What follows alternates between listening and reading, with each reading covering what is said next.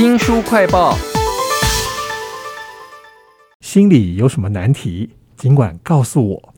我真希望可以常常听到这句话。我小时候爸爸妈妈，或者是长大以后老婆，甚至长官同事，都可以这样跟我讲的话，我就可以安心了。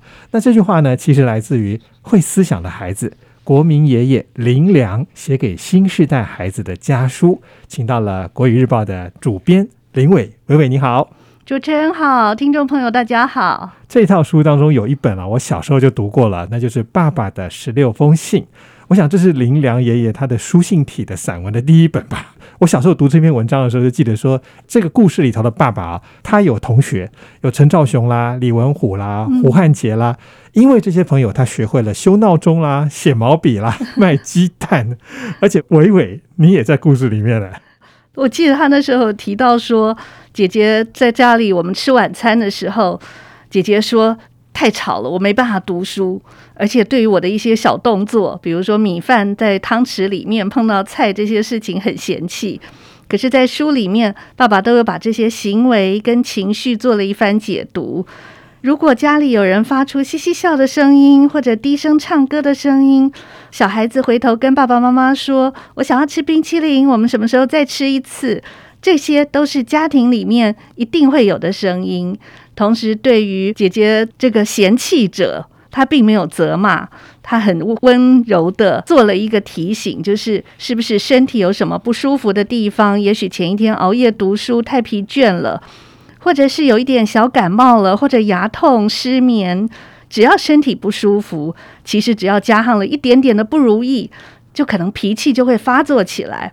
对于发作的人来说，这就是一个提醒，直到知道自己不舒服的时候，就要提醒自己情绪更要特别的稳定。现代人好像太急忙了，然后又有太多的外物。所以他们的互动很难像林良爷爷那个时候的感受。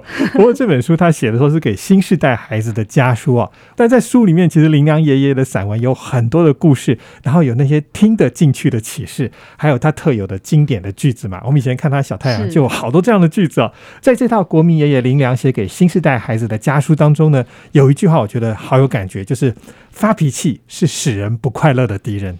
里面应该还有很多这样的林良爷爷的句子吧。是，而且现在的父母其实常常上 FB 啊、IG 啊来分享事情，可是他们好好谈话的对象，可能其实都是朋友。这套书就是想要站在跟孩子一样的高度，鼓励父母、鼓励孩子，爸爸妈妈要跟孩子好好的说话，而孩子也要好好的跟父母说话。这可能就是这套书能够历久不衰、越来越重要的原因。所以这四本书里面呢，有两本是书信，然后有两本是孩子生活周遭的朋友，或者是社会环境中可能会遇到的人。一开始我讲那个心里有难题，尽管告诉我哈，是林良爸爸对他的女儿英英所讲的话，我觉得那句话就很有感受。书里面还有很多这样的句子吧。有，我蛮喜欢几个句子，而且这几个句子是之前学校票选出来的小句子，我来分享一下。比如说，在为什么大家都不理我的这一篇里面有讲到说，心里难受的时候，他说我心里一凉，就好像忽然晕倒的样子，有一种孤零零那个感觉爬上我的心头。或者是有的人觉得很寂寞，他也鼓励大家说。坚强的人都有不怕寂寞的美质，坚强的人最能吸引人，不怕寂寞，也不会寂寞啊！曾经有票选啊，对，还有一句小孩子觉得很重要，就是书要念得好，念得有心得，最要紧就是培养专心的好习惯。竟然是票选出来的句子，可见林良爷爷这么多年的散文笔根啊，有很大的影响力哦。那这套书叫做《会思想的孩子》，国民爷爷林良写给新时代孩子的家书。其实这四本书啊，我很好奇他那个写作的年代，因为我小时候读的是那个爸爸的十六封信，那其他的那个像是林良爷爷的三十封信，已经升格了。还有后面两本《早安豆浆店》以及《会走路的人》，这四本的对象或者是写作年代有什么不一样啊？是。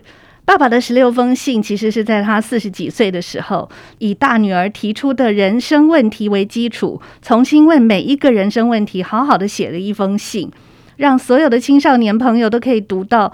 遇到这些问题的时候，包括为什么大家不理我，然后别人跟我不一样要怎么办？或者快乐的敌人其实就是妒忌。还有乐观、负责、体贴、专心、从容、稳当。还有价值观，什么是最不应该的行为？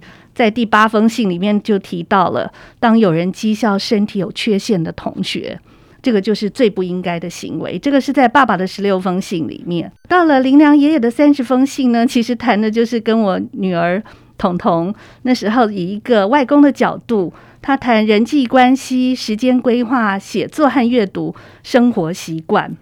包括里面中学生来信给他的时候，也有提过问题，说要学习更有趣。我觉得学习没有趣味怎么办呢？学习要更有趣的方法，就是要自己找答案。嗯，还有我时间都不够用怎么办呢？他说一次只做一件事。那我就替他解读说，事情是要放在手上的，不是放在心上的。当你忙得要死、千头万绪，说这么多事情要我做的时候怎么办？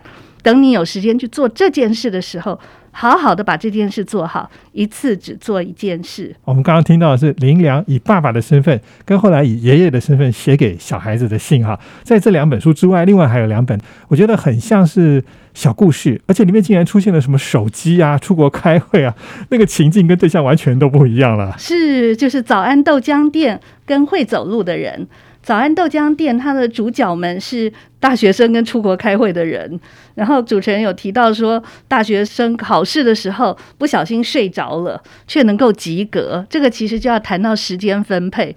当一堂五十分钟的考试时间，你可能已经睡掉了三十分钟。那后面的二十分钟你要怎么分配呢？那书里面就写到，那个大学生他把每一题分配五分钟，把答案尽量写，尽量写。然后神奇的是，打钟又延迟了一分多钟，他利用那一分多钟又争取了十几分，所以最后他七十几分，不但高过他原先的期待六十分，而且还更高一点啊，没有被当掉哈。对，这是这一套会思想的孩子，国民爷爷林良写给新时代孩子的家书啊。那我觉得这个林良爷爷的散文啊，写的真的很好，看到我就会有一种想要学写作文的这种感受了。因为写作文要有材料，要有逻辑，最重要的还是要有自信。那个自信来自于哪里呢？有的时候是因为你不知道你要写的作文到底要说什么，然后是什么样的形式。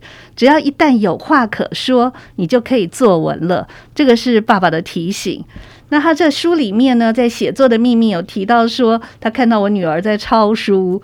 因为抄书的这个习惯以后，他就知道原来故事文章是可以写成这个样子的。